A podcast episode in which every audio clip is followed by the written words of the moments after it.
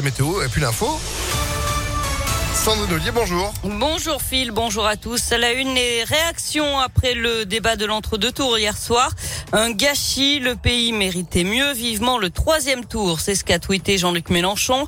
L'eurodéputé Europe Écologie Les Verts, Karima Deli, a reproché à Emmanuel Macron et à Marine Le Pen d'être hors sol sur l'écologie. Pour le porte-parole du RN, Julien Audoul, Marine Le Pen a montré qu'elle était prête et digne à devenir la première présidente de la République française.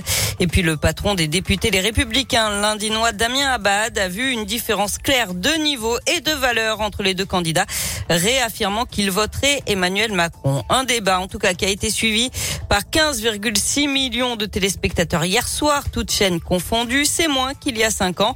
Et ce débat n'a pas franchement fait changer d'avis. C'est Lyonnais que nous avons rencontré ce matin. C'est un débat euh, courtois, on va dire, sans phrase euh, qui pouvait faire euh, tilté. Je suis déjà déterminée, donc euh, c'est tout bon. J'ai trouvé euh, Madame Le Pen euh, très proche du terrain sur certaines réflexions et Monsieur Macron euh, plus le côté euh, financier. Voilà, ça veut pas dire que je sais encore pour qui je vais voter. Macron, il a, il avait beaucoup plus d'arguments qu'elle. Elle a pas su en fait répondre à certaines questions. Ça a penché un peu plus euh, mon idée. C'était plutôt positif euh, du côté de Marine Le Pen. Elle était plus sereine, elle était posée, elle connaissait son programme. Macron en face, euh, il était plutôt dans l'attaque et c'est dommage. Ça a été un peu sans surprise, un peu melasson. euh, non, c'était presque ennuyeux. Enfin, ça n'a pas démarqué l'un plus que l'autre pour que je puisse changer d'avis, que ce soit pour l'un ou pour l'autre.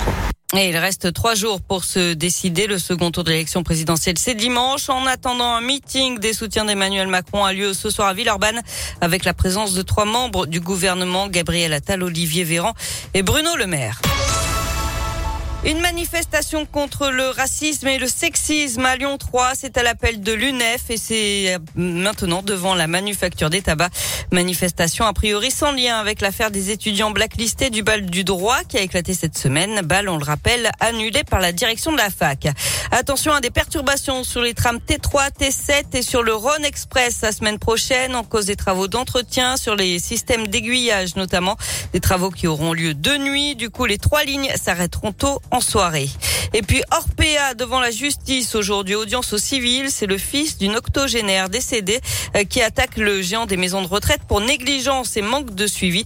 Selon lui, il y aurait eu maltraitance envers sa mère dans un EHPAD du groupe situé à Bagneux dans les Hauts-de-Seine.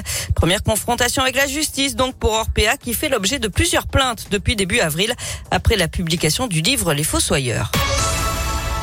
Du sport avec du foot et on rappelle la défaite de l'OL hier soir à Brest, deux buts à un. Lyon qui se tourne déjà vers la réception de Montpellier samedi après-midi à Dessine. Jackpot dans la région, la Française des Jeux vient de remettre près de 27 millions d'euros à un joueur de Cruas en Ardèche. Il a remporté le jackpot euro million du 18 mars. Il devient le plus grand gagnant de son département. Il veut rester anonyme et aider sa famille. Combien? 27 millions? 27 millions. Ah bah voilà. Très bien. Alors, euh, à Impact FM, on est tous de la famille. Hein c'est une grande famille. Mais oui, à Cruas, vous dites Mais oui Mais oui, c'est Jean-Mimi Non, je sais pas. 27 millions en attendant, bah, mm, mais j'espère qu'il va faire des euros autour de lui et qu'il va oui. donner aux nécessiteux. Merci Sandrine. L'info continue sur impactfm.fr. Retour de l'actu à 16h et puis vous, demain matin, mais oui, vous serez là à Mais 6h30. oui, bon après-midi, à demain. Mais l'après-midi, pas mal. Profitez-en.